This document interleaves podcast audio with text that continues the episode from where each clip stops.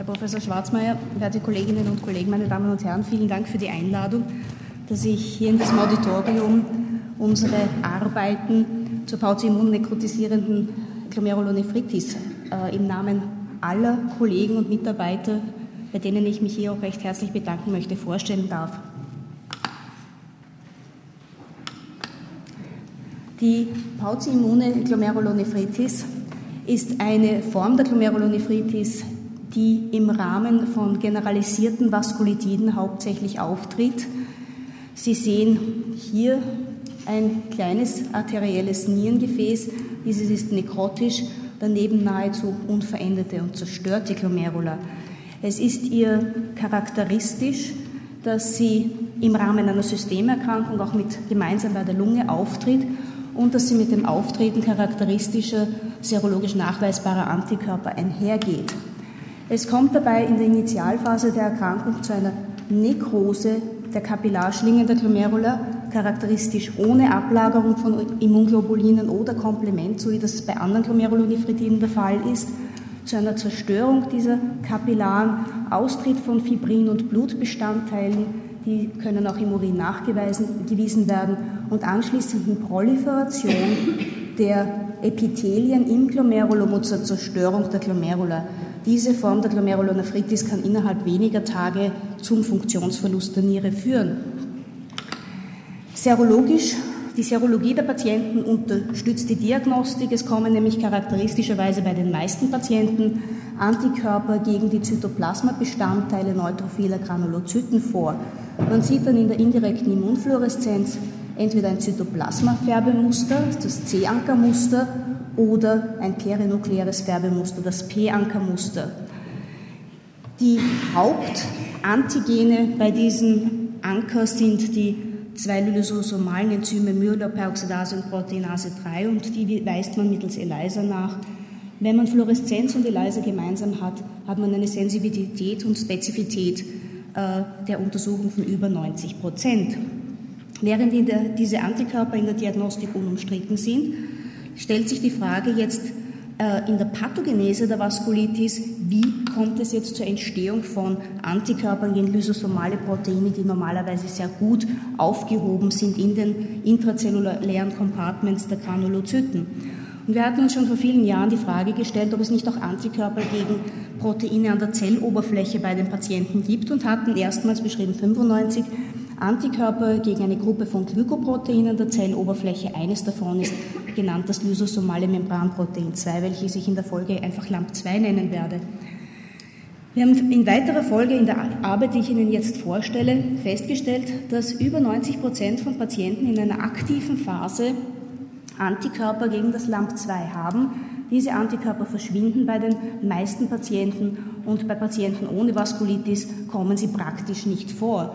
Wir haben diese Ergebnisse äh, bestätigt mittels Fluoreszenz, mittels anderer Präparationen des Antigens und auch mittels Western Blot und haben diese Antikörper in über 93 Prozent festgestellt. Sie kommen zusätzlich zu den Antikörpern gegen Myeloperoxidase oder Proteinase 3 vor. Um jetzt die Pathogenizität dieser Antikörper festzustellen, haben wir in vitro und in vivo Studien durchgeführt. Wir haben einerseits Endothelzellen und Granulozyten genommen, das ist eigentlich die primären Mediatoren der Vaskulitis und haben sie mit den Antikörpern inkubiert. Und ich zeige Ihnen hier nur die Ergebnisse der Endothelzellen.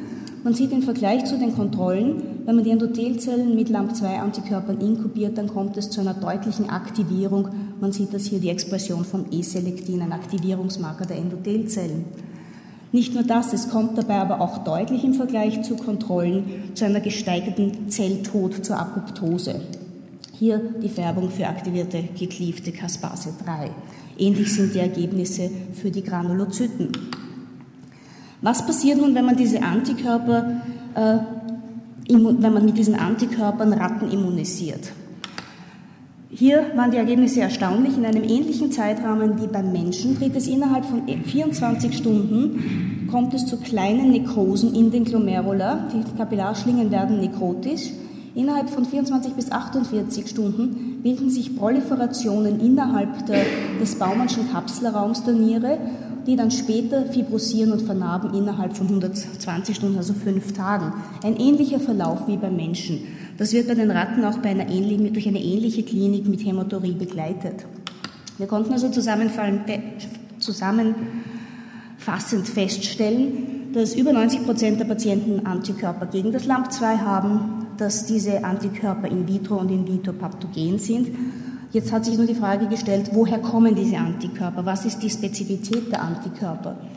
Und dazu haben wir Peptidanalysen durchgeführt. Wir haben die Antikörper der Patienten in einer aktiven Phase der Erkrankung untersucht und festgestellt, dass diese Antikörper vorwiegend zwei Peptidregionen am LAMP2 erkennen. Hier, diese Peptide sind einfach genannt nach den Aminosäuren in der Reihenfolge im LAMP2, wie sie vorkommen, 41 bis 49 und 331 bis 341. Bereits mit dem Gedanken einer bakteriellen Infektion, die ja oft bei der Vaskulitis eine Rolle spielt im, im Hintergedanken, haben wir diese Peptide auf Homologien mit möglichen bakteriellen Pathogenen untersucht. Und erstaunlicherweise, und es ist vor allen Dingen immer das, der, der, der Staphylococcus aureus, der angeschuldigt wird, hier eine Rolle bei der Vaskulitis und bei der Entstehung einer Vaskulitis eine Rolle zu spielen, hat der Staphylococcus aureus keine Rolle gespielt, aber wir haben eine nahezu komplette Identität, also die Homologie ist 100 Prozent, zu einem Protein gefunden, das ist ein bakterielles Adhäsin der gramnegativen Bakterien wie Coli, Klebsiella und Proteus. Dieses Protein kommt an der Spitze der Fimbrien vor und dient der Adhäsion an die Proteine des Wirtsorganismus. Und wirklich, die Patienten erkennen dieses Protein, das Sie hier sehen, und nicht nur das, sie erkennen also auch äh, die ganzen Bakterienlysate und sowohl mit diesem FIMH als auch mit den Bakterienlysaten lässt sich die Bindung an das LAMP2 inhibieren. Es besteht eine echte Kreuzreaktivität. Wir sind nun wiederum zurückgegangen in den Tierversuch und haben Ratten mit dem FIMH immunisiert und haben festgestellt, die bilden schön Antikörper gegen dieses FIMH. Aber nicht nur das. Sechs von acht Ratten haben auch deutlich Antikörper gegen das humane LAMP2 gebildet. Das lässt sich schön bestätigen hier mit einer Fluoreszenz, die der dem Menschen gleich ist. Also man sieht ein C-Ankermuster. Und darüber hinaus Etwa nach fünf Wochen haben wir die Nieren und die Organe dieser, Niere, dieser Tiere angesehen und wir haben festgestellt, sie haben eine Pauci-immun, fokal nekrotisierende Glomerulonephritis und zwei der Tiere, also zwei von acht Tieren, hatten eine neutrophile Kapillaritis, also das heißt eine Vaskulitis der Lunge. Ein ähnlich Nieren-Lungen-Syndrom, also ein pulmonales Syndrom, wie es auch bei Menschen bei der Erkrankung auftritt. Unsere Hypothese, die wir also in den nächsten Jahren sicherlich noch genauer testen werden, ist dahingehend nun, dass Patienten im Rahmen einer Infektion mit gramnegativen Bakterien Antikörper bilden und diese Antikörper bei prädisponierten Individuen äh, persistieren. Diese Antikörper binden dann an das LAMP2, aktivieren sowohl die Granulozyten als auch die Endothelzellen und setzen die entzündlichen Mechanismen in Gang, die dann letztendlich zur Zerstörung der kleinen Gefäße bei der Vaskulitis führen. Dankeschön.